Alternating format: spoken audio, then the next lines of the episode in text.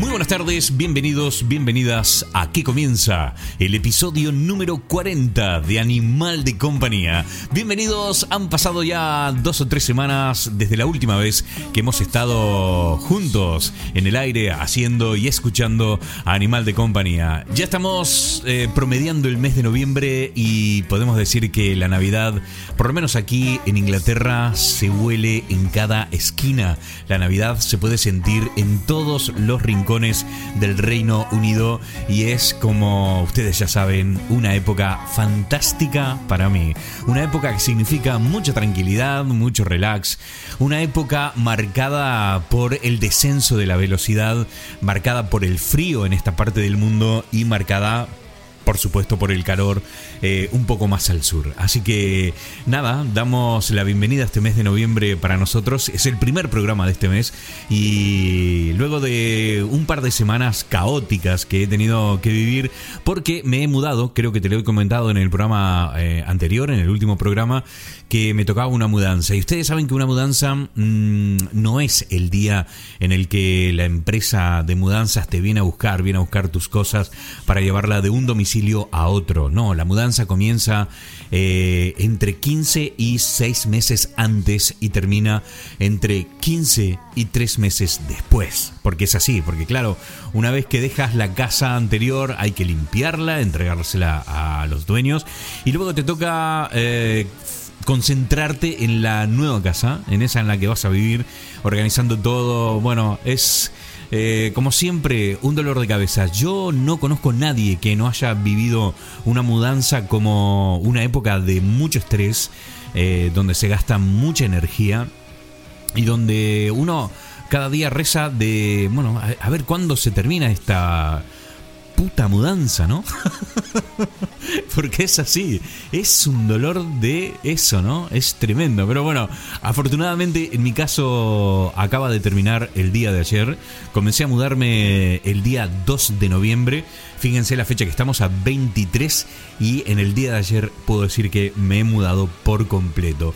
No sin dolor de cabeza, no sin cansancio físico y mental, eh, pero sí con mucha alegría, mucha alegría porque una mudanza significa también dejar cosas atrás, un nuevo comienzo, eh, una nueva casa es sin lugar a dudas nuevas energías. Y así estamos estrenando este paquete de nuevas energías, haciendo el episodio número 40, hoy con una invitada de lujo con alguien que ha vivido muchísimo y en muchísimos lados y que vamos a conocer en detalle su vida. Estamos hablando de Luciana que es una argentina que ha nacido, por supuesto, en Buenos Aires y luego ha pasado su adolescencia en Italia, luego en Australia y ahora aquí en la ciudad de Exeter y con la cual hemos tenido el placer, el placer de charlar en uno de los pubs eh, más antiguos, si no el más antiguo de la ciudad de Exeter, eh, un pub que no conocía pero que ella lo, mm, bueno, lo propuso y cuando fui la, realmente me di cuenta que fue un acierto, fue un acierto elegir este lugar con muchísima historia. Es un lugar impresionante que me gustaría que todos los oyentes del programa pudieran pisar alguna vez. Eh, prometo que la próxima iré y sacaré muchísimas fotos y la colgaré en el, nuestro, nuestro perfil de Instagram para que puedan ver de qué estoy hablando y el lugar en el que bueno hemos hecho esta fantástica entrevista con esta invitada de lujo del día de hoy. Mi nombre es Poli Flores, es un verdadero placer estar con todos ustedes. La verdad que las muestras de cariño son muchísimas, incluso cuando no estamos haciendo programa. Y esto es, y lo digo siempre, lo bueno de un podcast, que es decir, no tenemos que estar haciendo un programa diario para que nuestra voz, para que nuestro programa, para que la gente que nosotros damos a conocer aquí en este, en este programa eh, sigan vigente. Porque, por ejemplo, acabo de recibir en este momento un mensaje que me ha dejado tremendamente feliz y, dice así, dice, hola, ¿cómo estás? Descubrí tu podcast hace unos pocos días y voy por el capítulo 10. Soy argentina y estoy hace casi un año viviendo en Dinamarca. Por esto me siento identificada con miles de cosas que se hablan en tu programa. Me encanta que me haga compañía mientras trabajo o mientras viajo, cocino, etc. Cuando esté al día con los capítulos te escribiré de nuevo, pero gracias por la compañía. Saludos y éxito. Se trata de Romina que vive en Dinamarca y nos ha escrito este mensaje a través de Instagram y son estas cosas las que a uno hace realmente muy feliz, muy feliz. Y estoy encantado de que esta magia se produzca, de que este feedback eh, vuelva a través de las redes sociales y que de alguna forma mm, me den la pauta de que eh, no estamos solos. Al menos yo aquí detrás del micrófono no estoy solo, ¿no? Para nada. Me siento encantado. Y estamos terminando este año, terminando el año 2. Eh, y a ver, si parece que cada año decimos lo mismo y nos repetimos cada vez. Pero es cierto, es cierto. ¿No, ¿No te da la sensación de que este año ha pasado volando? Este año es o sea, se me fue. ¿Dónde, ¿Dónde se fue el 2019? Es increíble, increíble. Lo bueno, lo bueno es que lo hemos compartido juntos. Es un año que eh, se haya ido muy rápido para algunos o muy lentos para otros. Eh, lo que sí podemos decir que lo hemos compartido juntos. Así que nada, en mi caso, en mi, en mi tema personal, lo he, llevado muy bien. Ha sido un año fantástico de muchos amigos, con mis grupos de, de, amigos de aquí, de la ciudad de Exeter, gente de todo el mundo que nos encontramos aquí y hemos formado como una familia, enorme, enorme familia, con las cual, eh, bueno, a veces nos juntamos a tomar mate, a veces café, a veces tomamos una cervecita, ¿por qué no una caipirinha, un asadito, una picadita? Pero siempre una charla, siempre unas risas, siempre unos abrazos, siempre la celebración de los cumpleaños, la celebración hasta de lo más mínimo, porque tenemos grupos de WhatsApp con los que compartimos la vida cada día y esto me hace muy feliz. Así ha sido el 2019. Si lo tengo que definir, ha sido amistad para mí eso ha sido el 2019. Amistad, aprendizaje, cambios y esto siempre, siempre es bueno porque nos mantiene vivos, muy vivos. Así que nada, vamos a dar comienzo al programa del día de hoy. Ya te lo digo, hoy va a ser un programa un poquito más largo de lo habitual. Creo que va a ser tan largo, tan largo como el anterior eh, que hemos tenido con Pablo Masurier. Eh, y creo que vale muchísimo la pena porque vamos a conocer la historia apasionante de una persona que, bueno, no te, no, te adelanto nada, no te adelanto nada. te propongo escuchar una canción, ¿te parece? Y enseguida, enseguida volvemos con esta invitada de lujo del día de hoy, aquí en Animal de Compañía. Episodio número 40 en esto que se hace llamar Animal de Compañía. Bienvenidos. Comenzamos de esta manera. Estás escuchando Animal de Compañía desde el corazón de la ciudad de Exeter, Inglaterra, Reino Unido.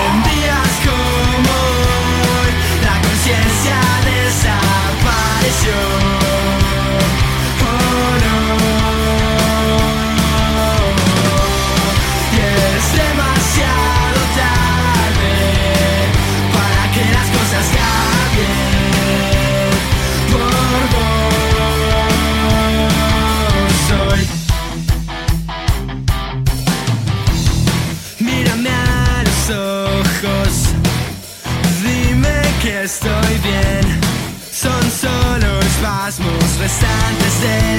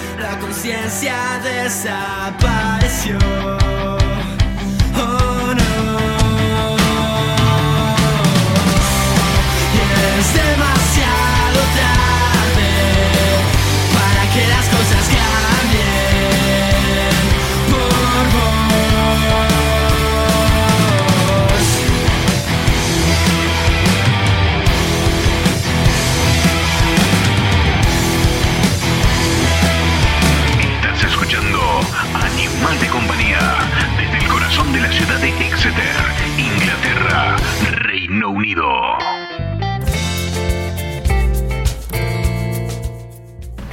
Bien, continuamos aquí en Animal de Compañía. Hoy una noche, vamos a decir que el invierno se acaba de instalar, pero definitivamente, porque ha hecho un frío tremendo. Yo hoy a la mañana me fui a trabajar y por primera vez usé guantes. Y usé guantes a mi regreso.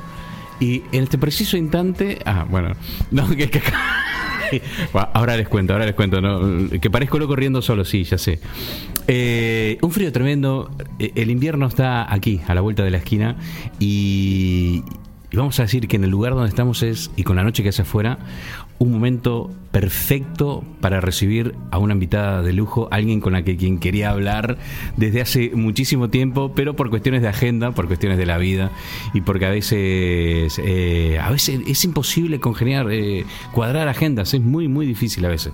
Pero hoy así y todo como estamos con el día que hace que está para estar tirado en el sillón en casa, o estamos aquí compartiendo una buena cervecita y estoy hablando de Luciana Torcuati, a quien le digo muy buenas noches, bienvenida a Animal de Compañía. Hola Poli, gracias por invitarme. Bueno, tengo que contarles que Luciana ha elegido el lugar porque mm, tengo que decir que creo que es tercera o cuarta vez eh, en, en toda la historia de Animal de Compañía que hago el programa fuera de casa y me encanta porque además estoy en un lugar increíble, increíble. Estoy viendo cuadros de San Martín, de Belgrano, de... Más como Lord Nelson y la historia del Imperio Británico, pero dale. Pero, pero bueno. Parecido. bueno, tiene Un milita- tío, un tío de San Martín. Alguien, alguna fami- un familiar sí de San Martín. No, estamos en un bar que, según tengo entendido, por lo que me dijo Luciana, es el bar más antiguo de Exeter. Sí, creo que es eh, 1600, me parece. 1700. ¿Y cómo se llama el bar este? Que no me acuerdo. White Hart. White Hart, muy impresionante. Bueno, es un lugar para que. eh, eh, cuando entran ustedes al bar este, parece que entran en un barco de Nelson. Es tremendo. Hay. Eh, es muy antiguo, muy antiguo. Hay madera por todos lados, hay eh, piedras a la vista, hay detalles sobre las paredes como cuadros de Nelson, de las embarcaciones, de eh, los barcos de guerra con lo que ha, bueno, ha ganado un montón de, de guerras y batallas, ¿no? Nelson. Es como el San Martín de Argentina, se podría decir, ¿no? Eh, sí, igual. Vale. Bien, eh, que uno liberó y el otro conquistó. O sea, es medio. sí, hay un debate sí. fuerte. Podemos armar una mesa de debate solo con este tema. Bien, eh, nada, ¿cómo estás Luciana? Tanto tiempo que teníamos ganas de hacerlo, que bueno, te fuiste para allá, para Australia, luego no pudimos porque había... Tenemos ganas de hablar con, con Luciana desde Australia, eh, pero claro, había 12 horas, 12 horas de diferencia, 12 horas de diferencia. Imagínense, yo aquí eran las 12 del mediodía y para Luciana eran las 12 de la noche, ¿no? Sí, no, no. Era. Y aparte, bueno, estaba visitando a mi amiga, o sea, no tenía tanto internet. Era como que cuando vos podías, yo podía, pero estaba tirada en el sillón que no daba más de jet lag. Pero bueno, te mandé el videito de Hong Kong como para que tengas algo. Es verdad. algo, algo documentado de los viajes, pero sí.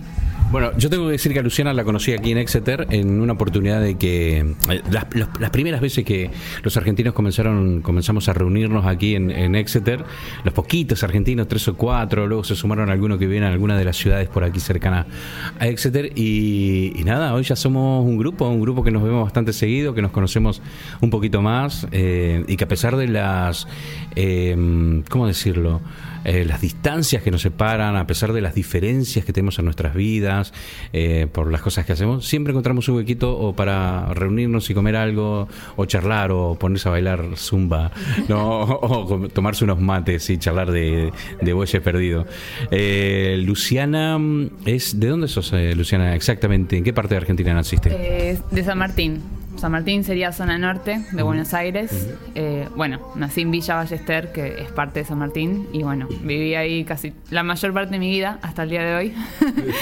Eh, y nada, de ahí soy. Bueno, hay que decir que ella eh, nació en Argentina, vivió la mayor parte de su vida en, en- en Buenos Aires, pero ella ha emigrado y no es a Inglaterra precisamente. ¿Dónde fuiste? Eh, bueno, como creo la mayoría de las personas, después de la crisis del 2000, 2001, eh, con esa ondada de gente que se fue, también mi familia decidió irse. Y en el 2000, fin del 2002, ya casi 2003, nos fuimos a Italia. porque mi abuela paterna es de Italia, pero bueno, emigró a Argentina en la Segunda Guerra Mundial, como todo el mundo en ese entonces. Eh, y bueno, mi viejo tenía eh, parientes en esa zona de Italia que le dijeron que se, que se vaya, o sea, que se venga para allá. Y bueno, nos fuimos y viví ahí unos pf, ocho años, más o menos, ocho, nueve años. ¿Pero vos cuántos años tenías en el 2002? Eh, tenía 15, casi 16. Madre mía, era qué chiquilla. Pero tanto, a ver, y 15, 16 en el 2002. Yo tenía 30 en el 2001, o sea que más o menos tenemos como 15 años de diferencia. Sí, sí, no podía ser lo nuestro en ese entonces. Pero bueno, tuvimos que esperar mucho tiempo. Qué bueno. Perdón, Ivana, es joda.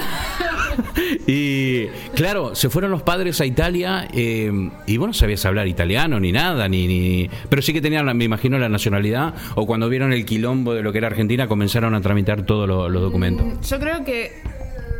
Eh, me parece que en el eh, 2000, 99, 2000, eh, mi viejo empezó a tramitar los pasaportes porque él se iba a ir a Italia con mi abuela porque su tía no estaba bien, o sea, la hermana de mi, de mi abuela, no estaba bien. Entonces él tuvo que sacar su pasaporte italiano para poder viajar y creo que en ese trámite eh, nos, nos metió a nosotros también porque, o sea, estamos hablando de darle tic a un box y, y Claro, poner- y claro, agregar claro. tres nombres más. Entonces, eh, nada, metió todos los papeles y, y en ese entonces no estaban las cosas tan mal en Argentina porque nadie sabía lo, lo que se venía. ¿Qué año era? Repetime. creo que 2000. Ah, 2000 empezó. 2000, Sí, sí, sí, claro. sí, verdad, es verdad. Eh, así- No, no, nadie sabía. Lo del corralita ni se, ¿Quién se lo imaginaba? Nadie se lo imaginaba. Entonces, bueno, mi viejo metió los papeles ahí eh, para, las, para la ciudadanía, no para el pasaporte. Eh, entonces, claro, después cuando decidieron irse, ya teníamos la ciudadanía por parte de mi abuela, de mis abuelos. Y ¿Fue un trámite rápido eso o no? bueno, volvemos a lo mismo, como no había tanto quilombo, Fue rápido. fue bastante rápido. O sea, ¿quién pedía la ciudadanía? Era como que, bueno, sí, algún día, ¿entendés? No, era, no era urgente. Pero después sí, para hacer el pasaporte hubo un poco de, de espera. Delay, Pero en ese, en ese momento, cuando lo hicimos nosotros, ya se hablaba de sacar número para dentro de seis meses para empezar a tramitar la ciudadanía. Madre. O sea, cuando pasó lo que pasó, todo el mundo creo que fue al, al consulado más cercano de, de su familia, de España, de, eh, de Italia, a, a buscar una forma de irse. De irse a la mierda.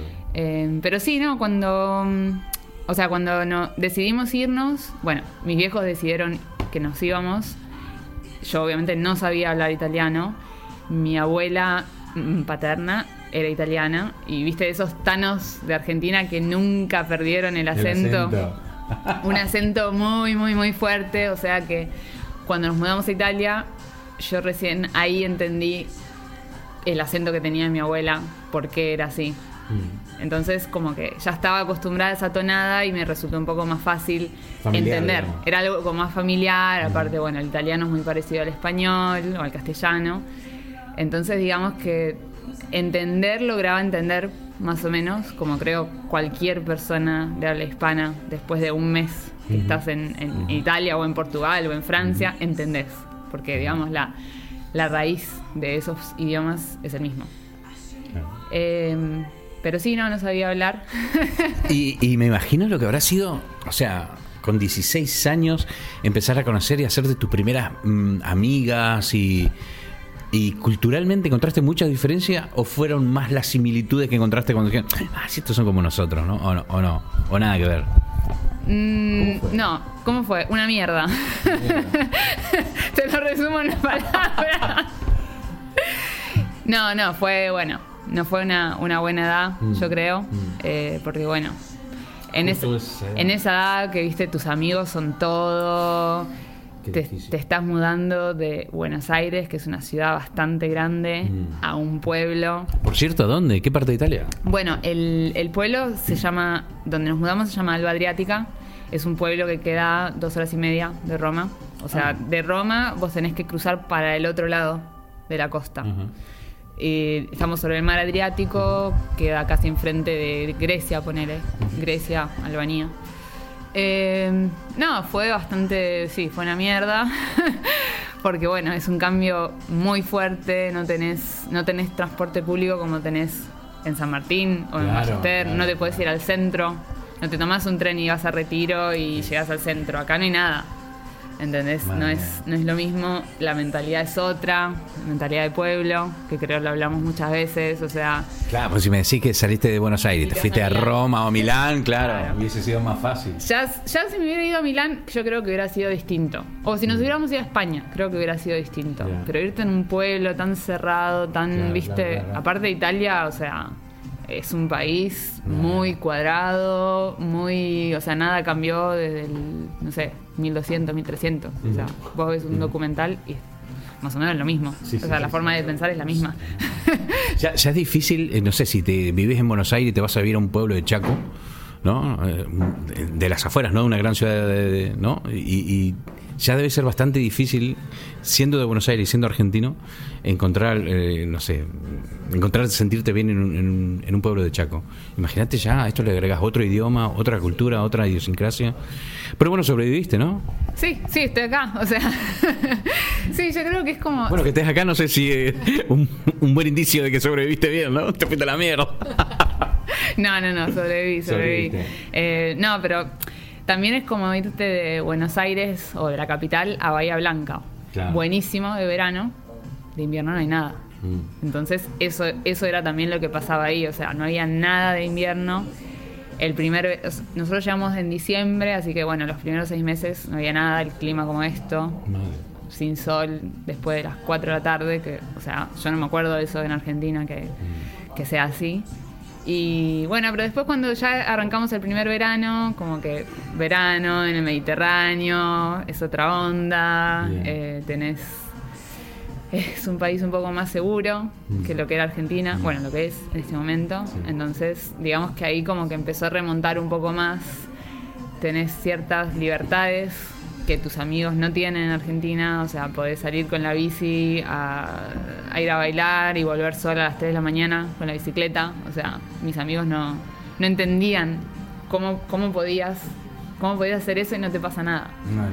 sí, sí, sí, sí. Y Entiendo, entiendo esto porque una vez me vino a visitar, la primera vez que vino mamá a visitarme a la isla de La Gomera en Canarias y, y andábamos por una calle súper oscura ahí de la isla y que era súper segura porque es una isla que vas con un coche una hora para, para el norte y termina la isla. Una hora para el sur termina la isla y para los dos lados también.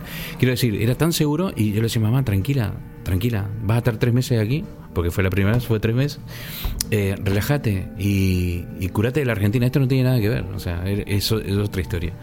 De todas maneras, ¿cuánto duró eh, est- esta, esta etapa de... mm, Fue tu adolescencia y luego te terminaste yendo, ¿no? O sea, ¿fuiste a la universidad en Italia o no? Sí, eh, digamos que eh, nosotros llegamos, bueno, el otro punto eh, traumático, yo creo, de este Poli, mi psicólogo. el otro punto fuerte, yo creo también, es que si bien recordás, en Argentina, en el hemisferio sur, la escuela empieza en marzo y termina en diciembre. Claro, ah, claro. Pero en Europa Claro, empieza en septiembre. septiembre, termina en mayo, junio. Mayo, junio. Entonces, nosotras terminamos el ciclo escolástico en Argentina en diciembre, llegamos a Italia y en enero nos meten de vuelta a la escuela. Invierno. O sea que mi- mis vacaciones se fueron a la mierda. Claro, claro, claro. Fue, fue estresante ese año, ¿eh? Ese año. vale, vale. Eh, así que fue como, viste, no tuvimos vacaciones, vacaciones al frío. Y nos metieron en la escuela que obviamente eh, nosotras no, no, no hablábamos. Entendíamos, Cuando decís nosotras, ¿quién es? yo y mi hermana. Paso atrás. Eh, yo tengo una hermana más grande, nos llevamos dos años, y un hermano más chico que nos llevamos diez. Entonces cuando nos mudamos, mi hermano tenía cinco y yo y mi hermana 15 y 17 para 18. Entonces nosotras teníamos que terminar la escuela. Y eh, bueno, nada, cuando estábamos ahí eh, también teníamos que elegir la escuela, o sea, ¿dónde vas? Ah, pero bueno, en ese lugar me imagino que no había muchas, ¿no? Sí, sí había hay bastantes, bastantes opciones. y, y, o sea, es algo que nosotras nunca tuvimos que hacer, porque la escuela que nosotros íbamos era una escuela privada que tenía desde jardín de infantes Ah, hasta- hasta la secundaria. hasta secundaria. Entonces vos sabías que iba a estar con el mismo grupo hasta que, hasta que egreses. Sí, sí, sí. Así que bueno, ese también fue un tema, ¿no? Porque el, em, el sistema eh, escolástico es distinto, tenés que elegir, las escuelas secundarias son parecidas a Argentina, en el sentido que tenés escuelas técnicas y escuelas normales o Sí. bachillerato. Bachillerato. Eh, la diferencia es que las escuelas técnicas acá son duran lo mismo. Cuando decís acá, ¿a dónde te referís? En, en Italia, perdón. Ajá. En Italia duran lo Claro, es difícil decir acá cuando, Claro. eh, cuando somos gente que, que hemos andado por muchos muchos lados, ¿no? Bueno, la escuela técnica en Argentina, eh, para los que no saben, tiene un año más que las escuelas secundarias normales, pero en Italia tienen la misma duración. La única diferencia es que las escuelas técnicas tienen más horas de práctica. Ok. Entonces, lo que yo y mi hermana decidimos es, eh, fue en ese momento elegir una escuela técnica porque nos ahorraba tiempo de estudio, de eh, tener que aprender más, de escribir, porque como que no sabíamos hablar. Claro. Entonces, por lo menos si podíamos eh, Mucha práctica, ¿no? Con la práctica no tenés que hablar. y te da eh, una profesión. Entonces, Claro. bueno, ¿Te recibiste en esa escuela? Sí, elegimos una escuela técnica de lo que sería hotelería. Eh, entonces nos recibimos en la misma escuela. Yo me recibí con especialización en la cocina. O sea, supuestamente soy chef en Italia.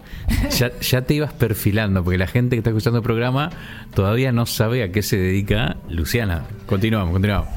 Eh, y mi hermana, eh, No es cocinera. mi hermana eligió más el tema de bartending, barman, lo que sería. Y, y bueno, fue bastante, bastante interesante, ¿no? Porque, o sea, una escuela que yo nunca, sab- nunca supe que existía, que, no sé, tenés eh, segundo año. Bueno, el primer año que hicimos, estábamos inscriptas como oyentes. Ajá. Claro. Lo que significa. ¿Todo bien? Sí. Estoy viendo si, si está grabando porque estamos hablando. Lo que significa es que vos no. O sea, vas a, la- vas a las clases, sos parte de la clase, pero no estás en el registro. Vas nada más para escuchar. Claro, claro, claro. Así que bueno, eso. Tampoco tenés exámenes ni nada, ¿no? Supuestamente, supuestamente no, ¿No? pero al final sí. Eh, no, no entendí muy bien lo que pasó ese año, si te soy sincera. Sé que nos pusieron en, en el primer año de la secundaria, lo que significa que me pusieron con gente un año más chico que yo. Y después, durante ese año, eh, tuvimos la suerte de tener dos o tres profesoras que sí se sentaban con nosotras, nos explicaban la gramática, nos dedicaron mucho tiempo y eso creo que ayudó mucho. Nos ayudó mucho tener algo de inglés, que obviamente el nivel era éramos Shakespeare comparado Claro. con nuestros compañeros que Claro. tenían cero inglés. Porque es, es como España. Por- Es como España e Italia, que, no, que en inglés cero, cero. Inglés, inglés cero. Eh, las profesoras que enseñan inglés tienen cero inglés. Una pronunciación que decir flaca.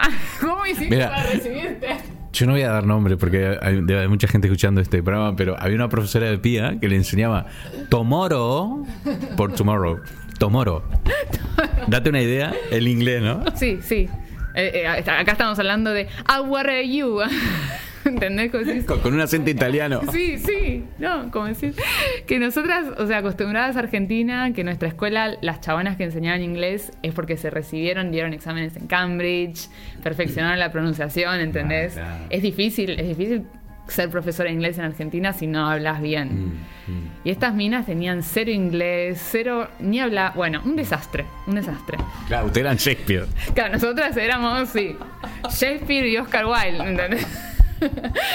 Así que eso creo que también nos ayudó cuando decidieron que en realidad sí nos iban a examinar.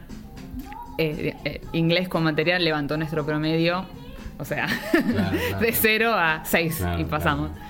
Eh, bueno, no, la escuela esa estuvo buena porque, bueno, había mucha práctica. Entonces, claro, imagínate, primer año, eh, materia práctica cocina, tres horas en la cocina aprendiendo cómo cocinar pasta, cómo hacer bueno. salsa. Y, y lo mejor, o sea, imagínate nosotras dos, 15, 17 años, recién llegadas a Argentina, terminamos la práctica y era como que, bueno, chicos, si quieren pueden comer. Nosotras, ¿podemos comer lo que cocinamos? Bueno, Ahora se entienden las fotos, eh, la- las fotografías que tiene Luciana en su Instagram, ¿no? ¿Te gusta la cocina? Porque veo que que, que se te da muy bien el tema de pastas y cositas y... Me gusta la comida. ¿Te gusta la comida? Me gusta la comida y, y, bueno, tuve la suerte de ir a esa escuela, Mm. aprender, eh, que también era otra cosa que yo pensaba, digo, bueno, me mudo a Italia, creo que tardé una semana en darme cuenta que había mucha comida, muy buena comida, Sí. cosas que nunca probé en mi vida, Mm. cosas que he probado en Argentina, había probado en Argentina, no me gustaron y estaba conociendo la verdadera, la original, la versión original. Versión original del parmesano, versión original de jamón crudo, versión original de una buena salsa de tomate, que era como que, bueno, mm, Parece una tontería, Luciana, pero hay que decirlo. El tomate italiano es impresionante. No sé qué mierda tiene, pero es increíblemente sabroso. es muy, es muy bueno, es muy bueno. Entonces, otro, otro motivo por el cual elegí esa escuela era que yo quería aprender a cocinar como ellos cocinan. Y eso, o sea, mis viejos no me lo podían dar porque tenían cero idea. Claro. Entonces fue como que, bueno, capaz si aprendo a cocinar, como que me va a ayudar a integrarme un poco más, puedo hacer lo que hacen los demás, ¿entendés? Toda esa onda. Y bueno, también te da posibilidades de trabajo, Bien. porque donde estábamos nosotros era, bueno, es un lugar muy turístico y toda la gente de, de mi edad en ese entonces eh, era como que, bueno, llegaba marzo, abril y era como que, ay, ¿dónde vas a laburar este verano? ¿Qué hotel vas? ¿Qué restaurante? ¿Qué bar? Entonces era como que, bueno, quiero aprender a hacer algo para yo también trabajar, que yo tampoco sabía que podías hacer eso.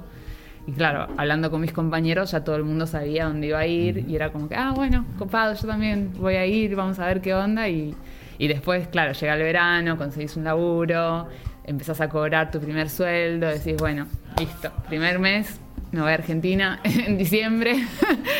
y entonces empezás como que ¿Cuánto tiempo pasó desde que te mudaste a Italia para volver a Argentina? ¿Cuánto tiempo pasó? un año. Un año. Sí, no, es ese, ese verano cuando, cuando entendí que podías trabajar y ganar tu propia plata, dije, ya está, ya la tengo hecha. Trabajo tres meses, Y te vas a ahorro tanto, esto me lo dejo para el invierno, esto me voy a Argentina. O sea, fue, fue como que clarísimo desde el día uno que, que tenía esa posibilidad. ¿Pero eso mientras vos seguías estudiando o, o ya cuando habías terminado la escuela? eh? No, eso, la- bueno, el, el- el año escolástico termina en junio, que es cuando empieza el verano también. Entonces, lo que vos haces es trabajar durante el verano la temporada de verano, sí. y después empezás de vuelta en septiembre, que es lo que hace o sea, casi todo el mundo. Y después, eh, bueno, terminé, terminé la secundaria. Otra cosa que aprendí estando ahí es que todas las escuelas, no importa lo que hagas, te permiten acceder a la universidad.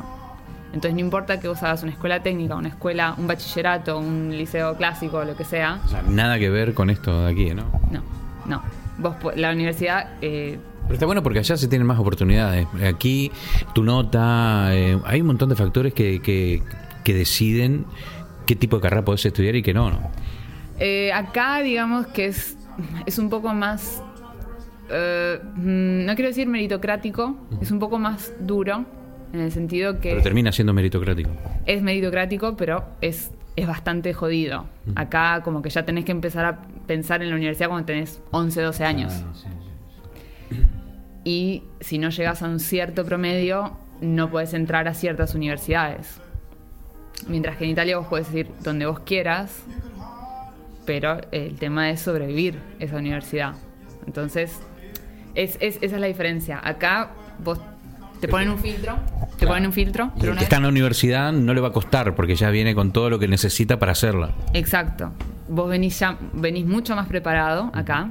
La universidad acá es más eh, enfocada en. No sé cómo explicarte. Es un poco más enfocada en el estudiante, en, en- en enseñarte, en darte posibilidades, en crear un, em- un ambiente en el que vos puedas mejorar. Y si hay estudiantes, si vos querés progresar, te empujan a seguir progresando. ¿ok? En cambio, en Italia, y, y- y yo creo que se parece un poco a Argentina por lo que hablé con mis amigos, como la universidad es pública, es abierta a todo el mundo, la gente que enseña ahí le chupa un huevo explicarte las cosas dos veces.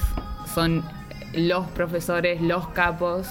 Esta es mi cátedra, este es el examen, no lo pasás, nos vemos el año que viene. O sea, les chupa un huevo. Es, entonces, ese es el filtro. El filtro que ellos usan es que es bastante difícil. Primer año en mi universidad éramos, no sé, 200, 300. Segundo año éramos 80, 70. Tercer año éramos 25. Filtro y medio. Porque te, te desmotiva. Claro, claro. Entonces, eh, no, la verdad que no sé cuál, qué sistema es mejor o peor, porque acá también gente que se gradúa y gente que no se esforzó lo mismo. Que, ¿Y, y vos, al final, terminaste eh, la universidad en, en Italia o la terminaste... No me quiero adelantar a, a los hechos, pero eh, Luciana terminó eh, en, en Australia, ¿no? Sí. Contanos un poco en, en qué momento termina una cosa y empieza la otra, y cómo fue que decidiste irte a Australia. Bueno, en, en Italia yo hice mi licenciatura y mi posgrado, lo que sería acá el bachelor degree, tres años, y el eh, master's, que serían dos años, son dos años allá. ¿En qué carrera? en nutrición. Bueno, en realidad la carrera se llama Biología de la Nutrición, porque en Italia los nutricionistas están en el mismo en la misma organización que los biólogos. No me preguntes por qué, es así. Entonces, el, el- el background de ese de esa licenciatura es muy fuerte en biología, genética, microbiología, bla, bla, bla, y después se especializa en nutrición.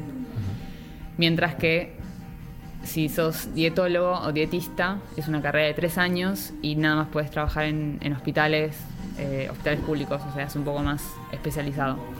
Bueno, eh, al final de mi, eh, licen- eh, no, licenciatura, al final de mi master's, lo que sería posgrado, vos tenés que hacer una tesis y en el programa la tesis te dan seis meses para hacerla. Yo quería hacer una tesis, tenía mil ideas, estudios, lo que quería hacer, bla, bla, bla. Y bueno, mis profesores eran como que mm, me daban más excusas que, que ayuda. Como que no, que es muy difícil, lo que vos querés hacer, eh, tenemos que usar pacientes que están en un hospital que es de otra, otra universidad y viste, con los temas de política, las universidades tienen mucha rivalidad sí, y que sí. bla, bla, bla. Y bueno, eh, mi universidad daba eh, becas para ir afuera de la Unión Europea para hacer eh, experiencias de investigación. Ya me había ganado una el año anterior y me fui a Estados Unidos tres meses, ¿A qué parte? ah, cerca de Boston. Se llama Marblehead. Es un pueblito que queda a 40 minutos de Boston. Eh, lo único famoso es que el pueblo de al lado, Salem, es donde estaban las brujas de Salem. Es el único dato que te puedo tirar. ¿Sabías que hay un Boston aquí en Inglaterra, no? Eh, no, no sabía. Sí, hay una ciudad que se llama Boston. Bueno, ¿dónde es? Eh, no sabría decirte en este momento, pero te lo averiguo. Bueno. Eh, Alejandro, ah, nuestro amigo Alejandro de, del argentino, él vivía en Boston. Ah. Antes de venirse a vivir a Exeter. no sa- no sabía, pero no me sorprende porque, o sea, todas las ciudades en Estados Unidos y en Australia Sí, tienen sí, los sí. mismos nombres. Sí, sí, sí. Obviamente, gente de Inglaterra o Bien. eh, Reino Unido que se fue y dijo, ay, yo vivía en Boston, en Estados Unidos, en Inglaterra. Vamos a llamar a este lugar Boston. De verdad, de verdad. de verdad. bueno, Bueno, estuviste en Estados Unidos y luego te fuiste para Australia, pero... Ah, porque te habías ganado- había... Había esa... Posibilidad de poder viajar, ¿no? Sí, estaba esa beca y, y, bueno, la suerte de estar en una universidad chica y estar en un lugar que no es una ciudad grande, que la gente es muy, viste, muy cuadrada, no le gusta el cambio, lo diferente. No había mucha gente aplicando. Claro, claro. Y yo dije, bueno, listo, yo aplico de vuelta. Capaz me la dan, capaz no. No sé, creo que no habrá aplicado nadie. Eh, así que me dieron la beca de vuelta y esta vez era eh, elegir mi Australia porque había una persona que había conocido ese verano que se había ido a Australia. Eh, este amigo se había ido a Australia porque su universidad sí tenía como si fuera un Erasmus Claro. con una universidad en Australia y se iba por un año. ¿Y lo tuyo era también por un año o no? Lo- no, lo mío era por tres meses. Ah, por tres meses. Sí, tres ¿Y cuánto tiempo estuviste? Eh, seis años. ya, ya no contarás por qué. bueno, nada, eh, apliqué a esta beca, digo, bueno, si me la dan bien y si no, no sé, me, me- me invento algo. Me la dieron y, y nada, más que nada fui porque, bueno, es- este, este amigo me decía, está re bueno, venite, te lo paga la universidad, o sea... ¿Y no conocías Australia la No, primera vez que iba? no, ¿Y, no y sé. es, y es como lo, es como lo pintan o no? Es que no sé cómo lo pintan, porque yo no leí, Bueno. no leí nada, ¿entendés? Es surf, rubios, rubia. Sí, sí, sí, es surf, eh, gente que parece modelos, sí, sí, pero o sea, imagínate yo, eh, la última imagen que, la última y única imagen que tenía de Australia era las Olimpiadas de Sydney, Ah, en el vale. 2000 o 2001. O sea, eso es lo que yo me acordaba. O sea, yo. Ese es el nivel de no investigación que hice. Yo pensé que Australia quedaba como abajo de Europa, casi en África. Claro, nada que ver. ¡Cualquiera! ¿Viste dónde están las, le- es- las Canarias, no? Están como. Sí. Bueno, yo pensé que estaba por ahí. Madre mía.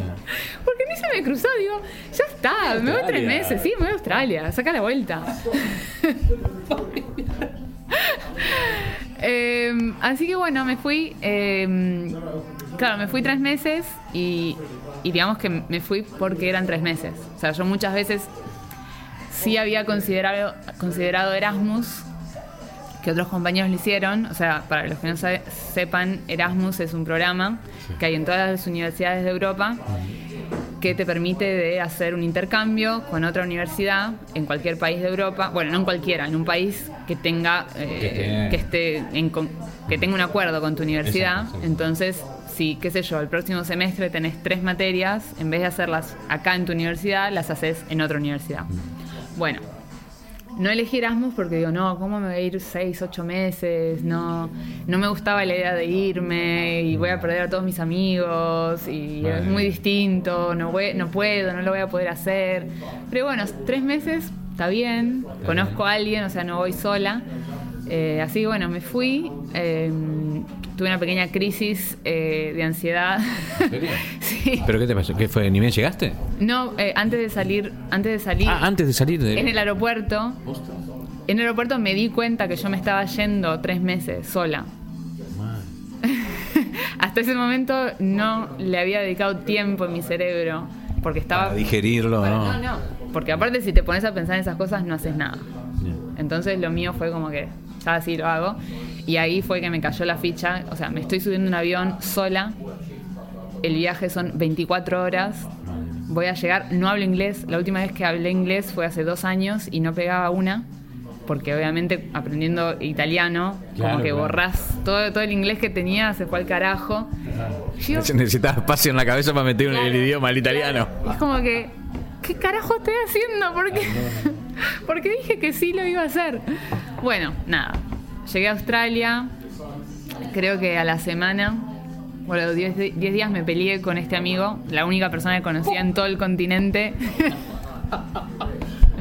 Suele pasar eso más de lo que uno cree, ¿no? Cuando vas a un sitio que es lejos y justo o, o- o no te reciben bien, ¿sabes? No, eh, no, pero vos me dijiste que yo venga, mira, ahora no me puedo dejar en la calle. Yo escuché esa historia eh, en, en lo que han dado un montón.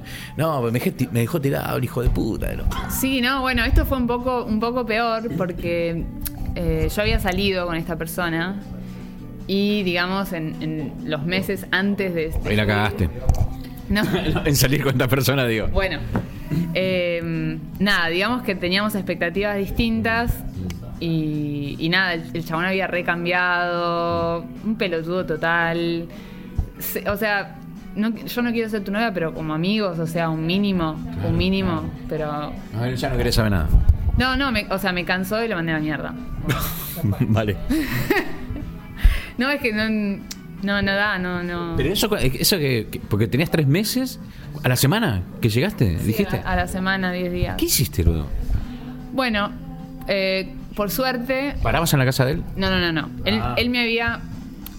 Él me había dado una mano en el sentido que me había eh, alquilado un cuarto que resultó ser una mierda. No era un cuarto, era, viste, un departamento.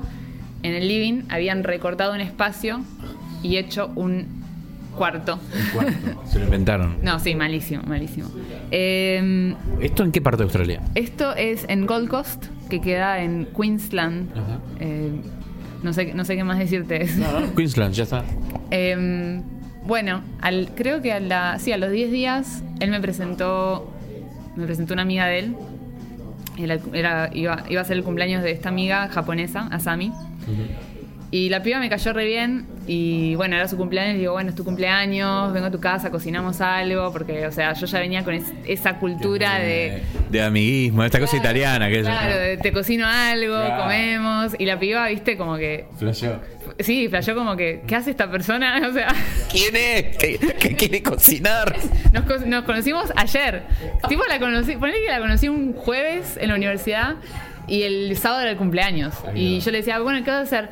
No, no voy a hacer nada porque todo el mundo está ocupado. Claro. No, pero es tu cumpleaños, tenemos que hacer algo. Bla. Bueno, la onda es que, nada, fui a la casa de ella, eh, le cociné algo. Esa noche salimos, amigas de toda la vida, somos amigas todavía, bueno. mejor amiga Sami.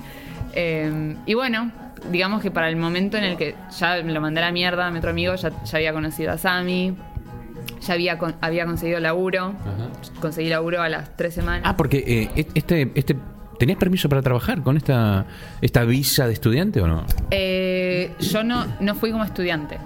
Ah, Yo fui con una Working Holiday. Mm. Es una visa de un año que te permite, eh, te permite Genial. trabajar. Sí, porque Pero igual tú, tú- eh, vos tenías, o sea, tenías la, el permiso por un año, pero tus planes eran tres meses nada más. Claro, yo no podía sacar una visa de estudiante porque yo no estaba inscripta Claro. a la universidad allá, no estaba pagando la inscripción, que es un huevo. Entonces por eso no, te- no me dejaban sacar una visa de estudiante. Era una visa de Working Holiday. working holiday. Y yo eh, iba a la universidad pero no estaba registrada. Trabajaba en mi, en mi propio proyecto con, con una persona, un profesor que estaba ahí. Eh, así que bueno, sí, eh, me tuve que, que empezar a hacer amigos de, de cero. ¿Y, y, y cómo es que, Tami, ¿no? O Sami. A Sami. ¿Cómo es que pasamos de Sami a que viviste seis años en Australia? Eh, ¿Cómo, cómo haces saber? es que las cosas se van dando. O sea, ¿el pasaje este de vuelta lo tiraste a la mierda o te volviste y después volviste a Australia? No, no, no. Yo tenía el pasaje de vuelta para diciembre. Sí. Entonces, ¿Volviste para la fiesta? no. No. Eh, el proyecto que yo estaba haciendo eran unos cuestionarios y para yo poder terminar esa tesis y escribir los resultados, yo necesitaba que me devuelvan esos cuestionarios. Entonces la gente como que tardaba mucho tiempo, quién se había ido de vacaciones, quién esto, que lo otro. Mi supervisor en ese momento decidió cambiar de laburo, se fue a la mierda. No lograba, eh, no lograba verlo o hablar con él porque necesitaba que él, o sea, que lea mi tesis, que me diga qué cambiamos, cómo hacemos, que bla, bla, bla. Entonces, bueno, digo, me quedo, me tengo que quedar por lo menos un mes más, porque si yo me voy, o sea, queda todo colgado. No, Claro. no puedo, no puedo cerrar y no tengo nada que entregar el año que viene. ¿Para qué vine? Claro, o sea, vine al pedo. Entonces, bueno, cambié mi eh, pasaje de diciembre a fines de febrero.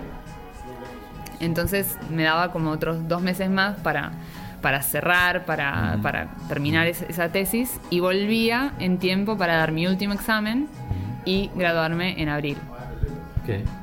Venía bien el plan. Venía bien, ese era, ese era mi plan.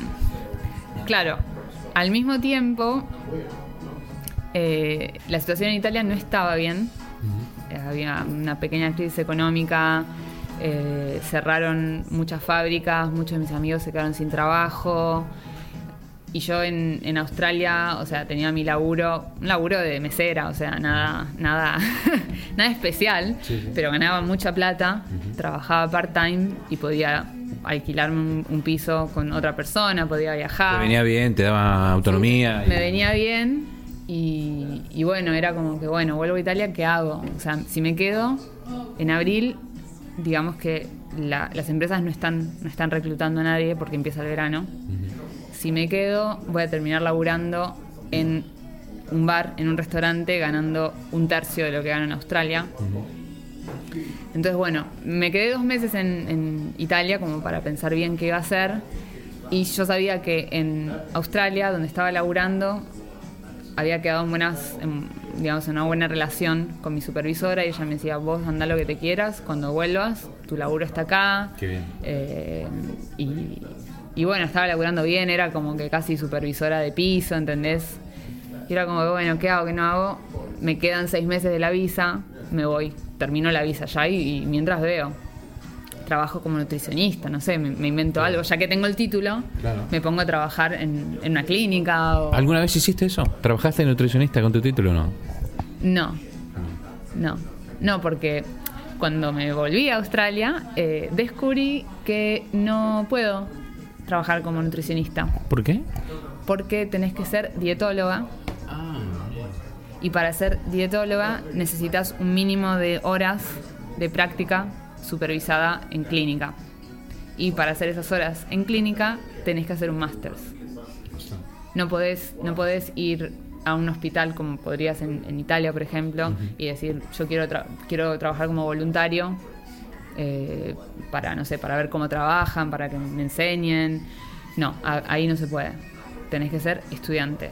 Y el máster me estaba saliendo unos 50 mil dólares. por- Mi eh, dólares australianos. Sí, dólares australianos que eh, en ese entonces, al cambio, eh, te estoy hablando de 30 mil euros. 30 mil euros. Carísimo. Ni en pedo.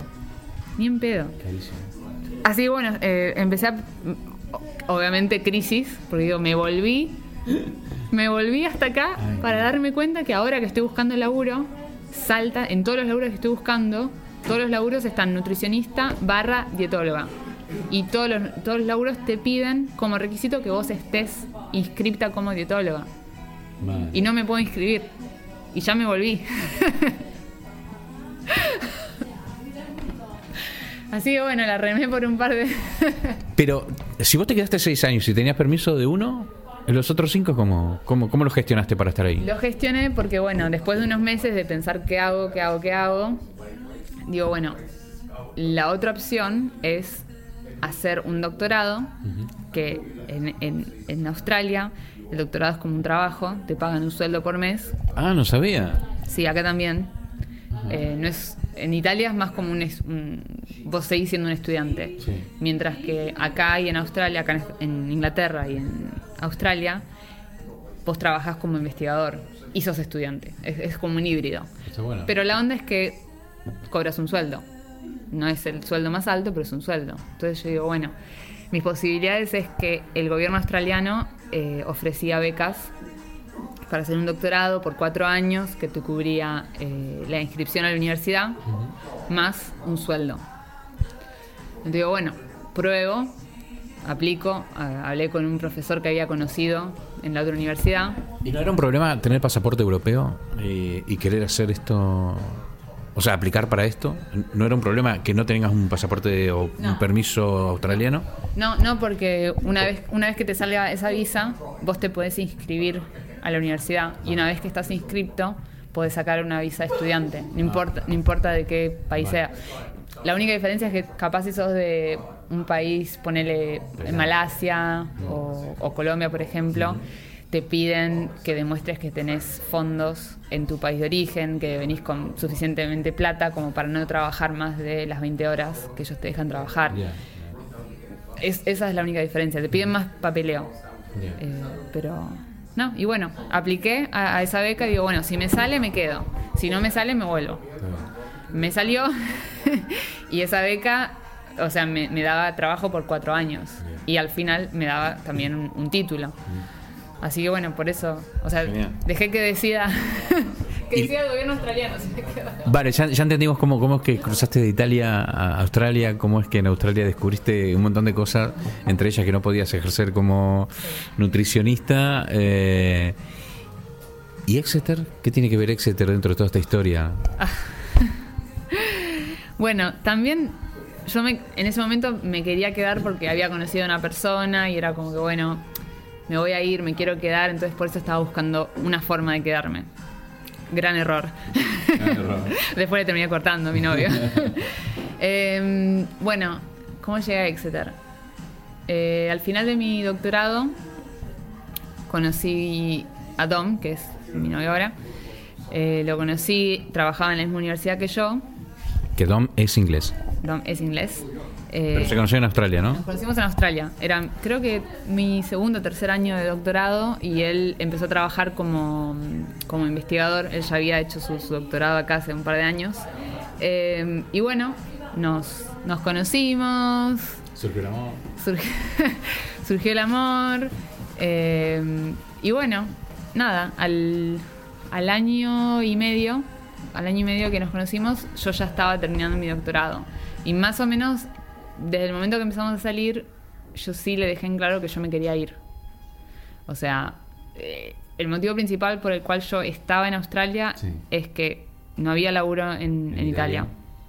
Eh, en el momento que me comprometí a empezar ese doctorado estaba con alguien y ese también fue el motivo por el que me quería quedar, pero ese alguien no está más. Estoy terminando el doctorado, como que no tengo tanta motivación para quedarme. Para quedarme. El bonus es que le dé inglés, o sea que tampoco sos de acá, en algún momento te vas a tener que ir. Claro. Eh, así que bueno, como que yo ya se lo venía planteando.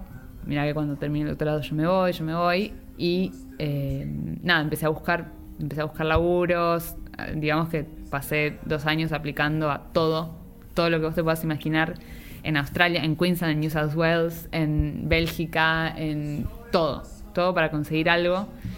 Y aplicaba mucho a Europa. Claro. Y, y bueno, eh, mi novio en ese, en ese entonces, Dom, él no estaba tan convencido de irse.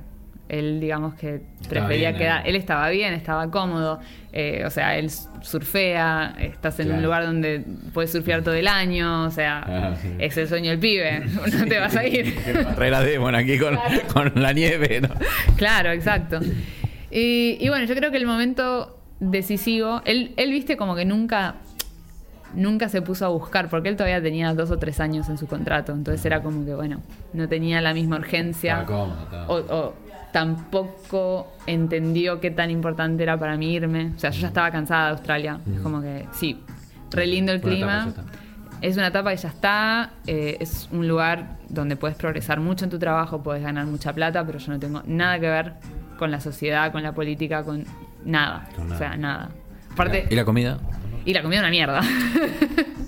O sea, Digamos que repuntó, repuntó eh, el último año gracias a bueno la, la- la con- la continuada crisis en, Mm. en Italia. Mm. Se vinieron muchos italianos, muchos chicos jóvenes. mejoró la cocina. y mejoró la cocina.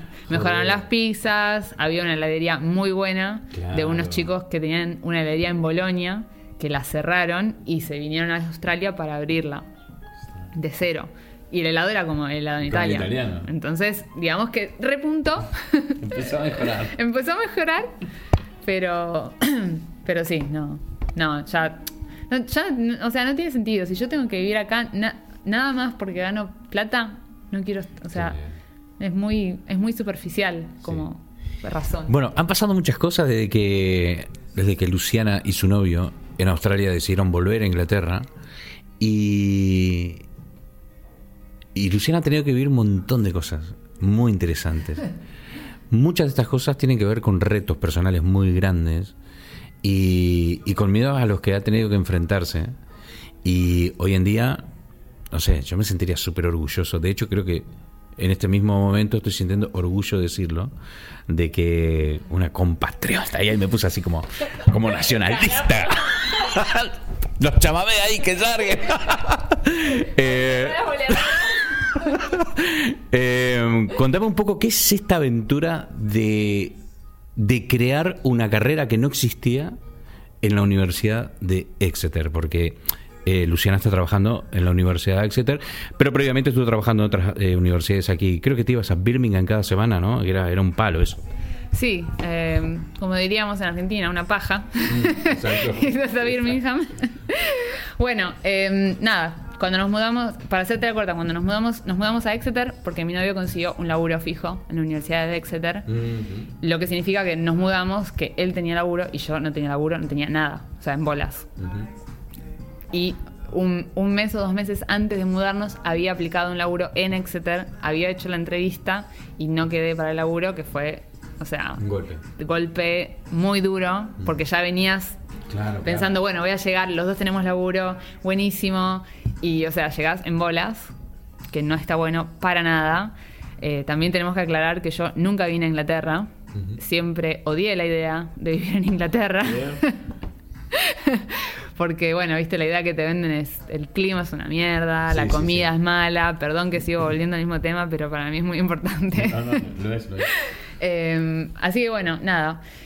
Eh, nada, estuve los primeros seis meses sin, sin laburo, o laburé un poquitito en, acá en la universidad, pero más en, en el tema administrativo. Laburé Que dos o tres meses. Nada que ver con lo tuyo ni con lo que quería, nada. No. Era trabajo. No, no, nada que ver y aparte, o sea, eh, o sea, con todo respeto a mis compañeros, es un, es un laburo, pero es un laburo que estás sobrecalificada, Ujú. estás sentada ahí en el escritorio, en el forum, donde pasan todos los estudiantes, todos los, los otros profesores y ves a tus compañeros, los que serían tus compañeros, del otro lado del mostrador y vos estás de este lado.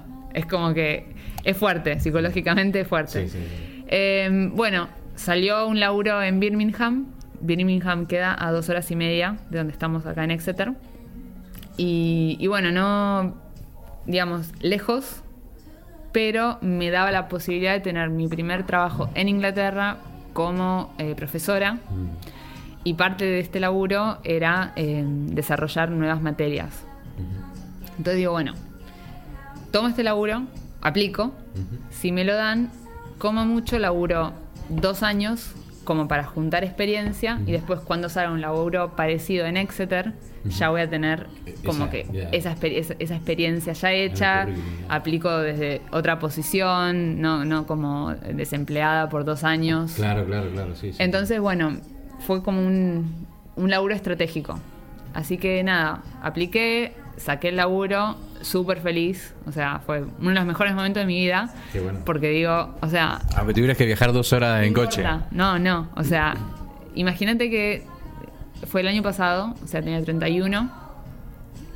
Desde que tenía más o menos 16, que venía imaginando el momento en el que yo tenga mi laburo permanente, Claro. que ese es, es el momento, o sea, tardé un poquito en llegar, Bueno, llegaste. pero esa sensación de decir, bueno, por fin tengo algo, puedo respirar tranquila, o sea, no es un contrato de tres meses o de un año, es lo que me gusta, puedo enseñar, tengo mi cátedra, o sea, todo bien. Entonces, en es, con esa perspectiva, manejar dos horas y media, no importa, Ah, menos. no importa. Así que bueno, lo hice por eh, seis, seis meses, a los seis meses que estaba en el laburo, la jefa de mi novio, que sería la, la cabeza del departamento acá en Exeter. Yo, yo, o sea, me seguía tratando con ella porque, bueno, eh, trabaja con mi novio, los viernes íbamos al pub, entonces me seguía tratando y me comenta que eh, van a empezar un curso en nutrición en Exeter. Se había comentado hace mucho tiempo, pero ahora sí ya le confirmaron eh, el año que viene tenemos que meterlo y, en, y vamos a, ¿cómo se llama? Vamos a, mm, abrir una posición en, en un par de semanas.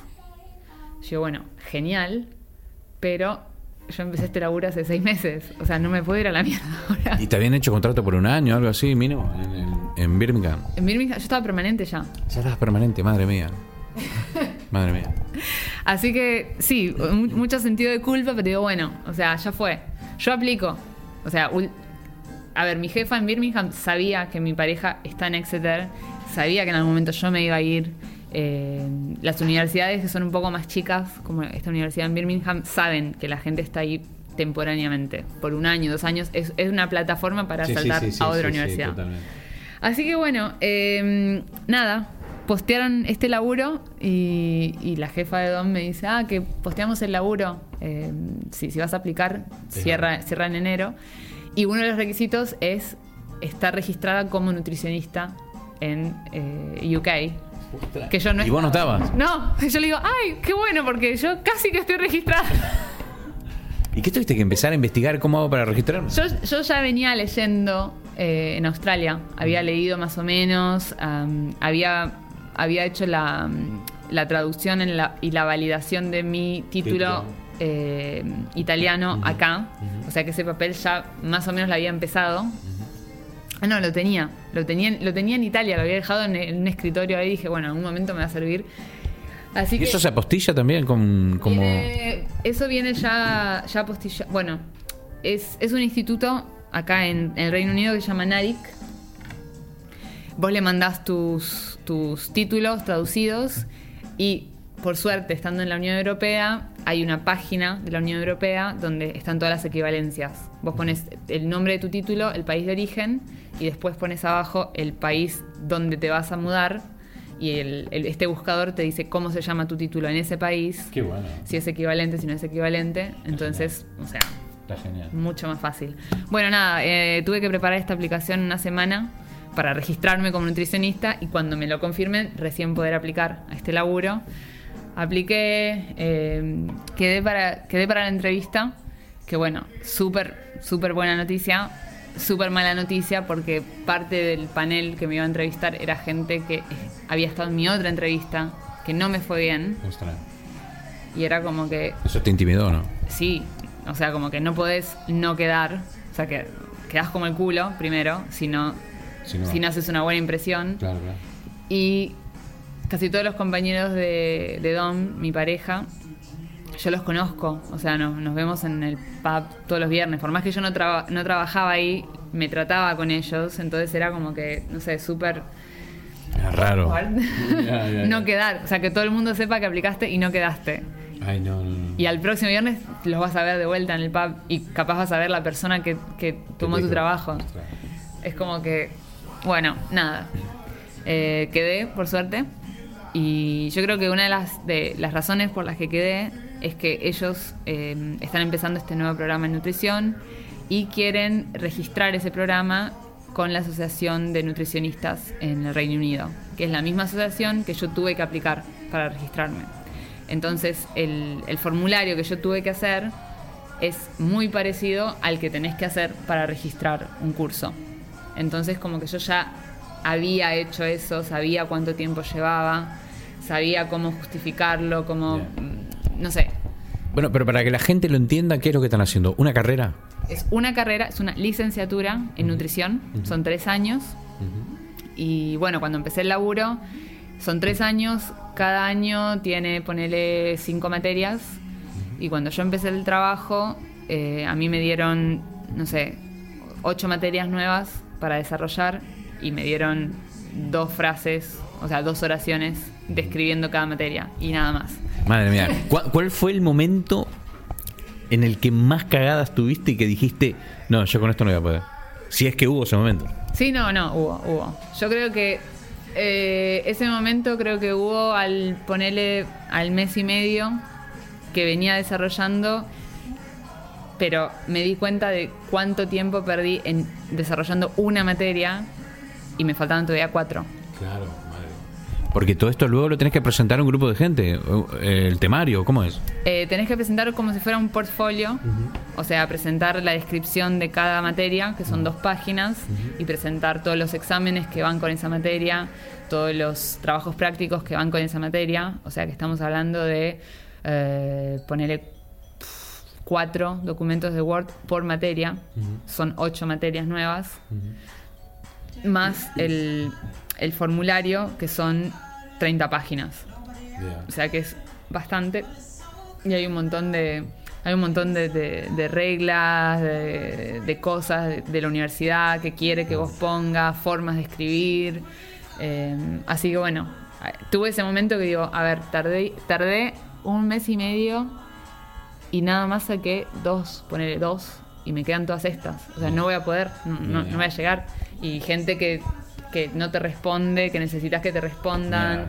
Eh, ¿Y en qué punto te encontrás ahora mismo? bueno, ahora me encuentro que ya entregué todo. Lo entregué hace un mes casi. Y ahora, nada, tenemos. Eh, ¿Pero que están, eh, está en un periodo de aprobación o algo? Ah, yo ahora estoy en, un, eh, estoy en un periodo de probation, que sería un año. El año que viene me van a confirmar si quedo o no. Y creo que entre diciembre y enero, eh, esta asociación de nutricionistas, que en este momento está viendo el portfolio que yo mandé y está examinando si estamos cubriendo bien las materias que necesitas para ser nutricionista, están, están revisando eso y me tendrían que confirmar Claro, están en un periodo de revisión y, y después, en todo caso, le adjuntarán cambios que se necesita hacer. Ya vendría eh, a- el reajuste este y luego otra revisión hasta que lo aprueben. ¿o qué? Claro. Eh, ponele que en diciembre, no, en eh, enero, cuando volvamos de las, de De las vacaciones, seguramente voy a tener un mail o algo diciendo si te lo aprobamos o no te lo aprobamos o te lo aprobamos, pero tenés que hacer esto, esto, Claro, esto. claro, claro. Entonces depende de lo que me digan, es los próximos meses va a ser eh, generar más documentos o, o responder a, a las preguntas que tengan. Y después en abril o antes de abril tengo que hacer más o menos lo mismo, pero para que la universidad me apruebe este nuevo, este nuevo programa, esta nueva licenciatura. Entonces, tenés que, por ejemplo, eh, decir cómo vas a reclutar estudiantes internacionales, cuál es tu estrategia, eh, cómo vas a hacer para, para hacer que el curso sea accesible. Por ejemplo, si tenés a alguien con silla de ruedas, si tenés a alguien que es ciego, si tenés a alguien que es sordomudo, cómo, ¿cuál es tu plan para ajustar eh, las materias prácticas, los exámenes, todas, todas esas pequeñas, esos pequeños detalles que van a llevar tiempo y van a llevar, obviamente, trabajar con gente en la universidad que se ocupa de eso, Bien. que me ayuden a, ver cómo. Madre mía, tienes un, hay, hay un caminito todavía por delante, eh, pero me imagino que en este punto ya estamos esperando más las cosas que hay para disfrutar, para vivir, que, que otra cosa, ¿no? Quiero decir, yo creo que se vienen buenos tiempos, ¿no? Sí, Luciana. ya estamos bueno. Yo, yo creo que ya son buenos tiempos, pero también, a ver, cuando estaba haciendo ese portfolio, sí, habían momentos de, de crisis que decís, ay, no sé cómo voy a hacer todo esto, pero también hay momentos que estás inspirada a escribir y tenés todas tus cosas en tu cabeza y las podés, las podés poner y te estás imaginando cómo vas a enseñar tal concepto en tal materia. Claro, claro. Es como que es más entusiasmo. Es, sí, es un, un poco de estrés, pero también hay mucho entusiasmo, entonces no... ¿Y cómo te ves en el futuro? Eh, ¿Aquí? Mm, ¿Cómo, cómo te ves? Eh, no sé, próximos cinco años. Es una entrevista de trabajo esto. Porque precisamente tengo un contratito aquí, mira, no te lo quería sacar antes, pero... Eh, no sé, yo creo que en los próximos cinco años sí me veo acá. Eh, o sea, por ahora yo estoy bien acá. Tengo, o sea, me gusta Exeter, puedo viajar, me gusta el laburo. Por ahora me llevo bien con mis compañeros. Eh, importante. Creo que en los próximos cinco años sí voy a estar acá. Después no sé. Pero no, no veo un motivo por cual irme hoy por hoy. genial. Sí, cuando tenga, ponele 60. O sea, mi próximo, mi próximo milestone, mi próximo gol es a los 60 jubilarme, irme a España. Bien, Ah, muy bien ahí. Has estado en España, ¿no? Sí, sí, sí, sí. ¿En dónde era que tú fuiste? Eh, me fui a Calpe, que es cerca de Alicante, porque mi mejor amiga argentina eh, se mudó ahí y vive ahí ahora. Genial. Así que Genial, genial. ese es el, mi base. Ha sido un verdadero placer conocerte un poquito más eh, en estas circunstancias, eh, en este bar maravilloso que me hiciste conocer porque la verdad que nunca había estado aquí. Y, y te invito a que formes parte de la familia de Animal de Compañía, a ver si en el futuro nos contás un poco cómo va la carrera, si ya se implementó. si- Porque claro, también está la opción de que puedas, eh, o sea, una vez que se apruebe todo, vas a ser profesora de esta, esta propia carrera, ¿no? O, o se van a contratar profesores para esto. ¿Cómo, cómo- cómo funciona esto? No, yo ya soy profesora. Ah, ya sos, ya sos profesor. Eh, eh, En, en Inglaterra y en Australia y en Estados Unidos eh, el título es distinto.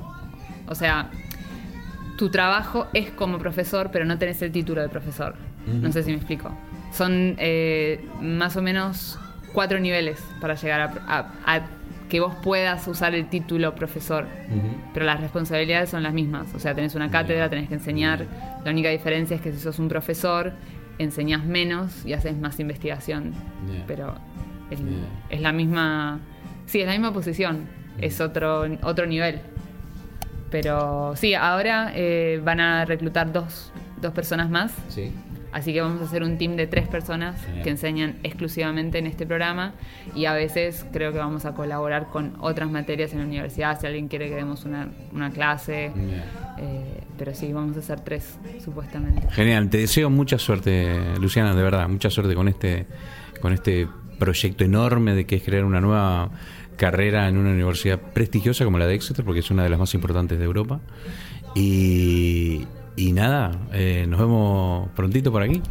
Obvio, cuando quieras. ¿Hace cuánto que no volvés a Argentina?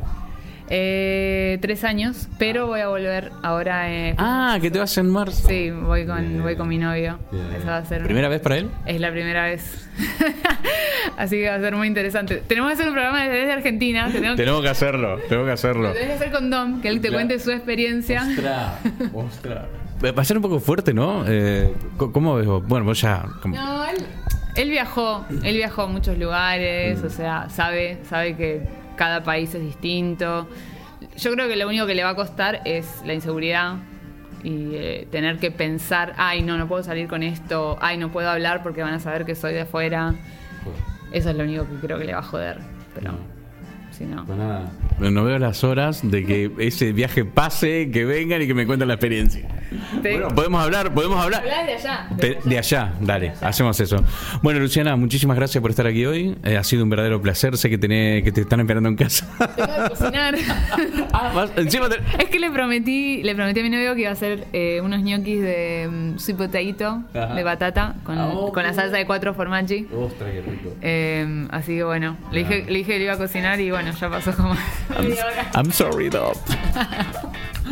Muchas gracias, Luciana. Bueno, gracias a vos, gracias por invitarme.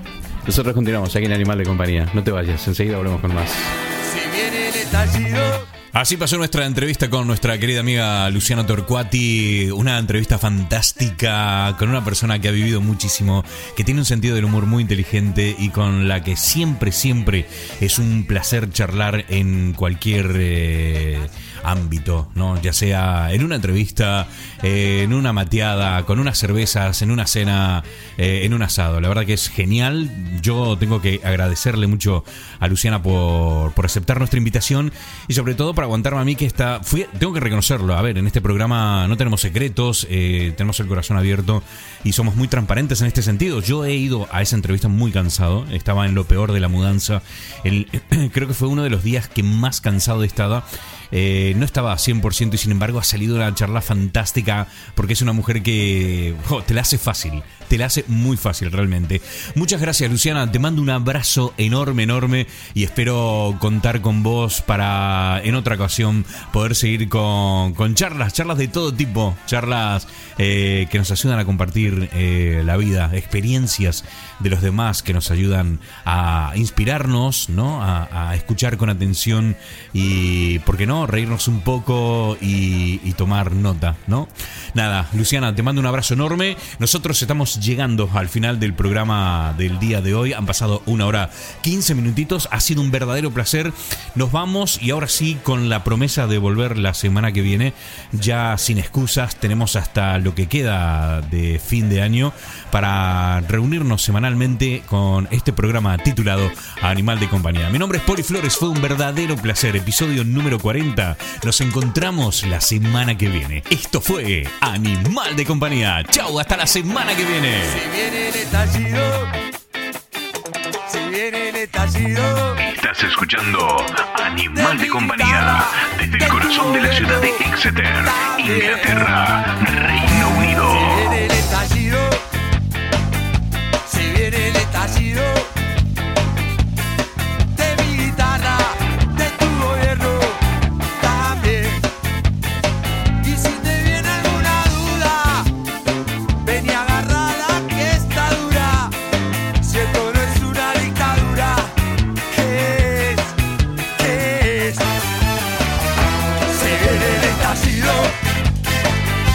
se viene el estallido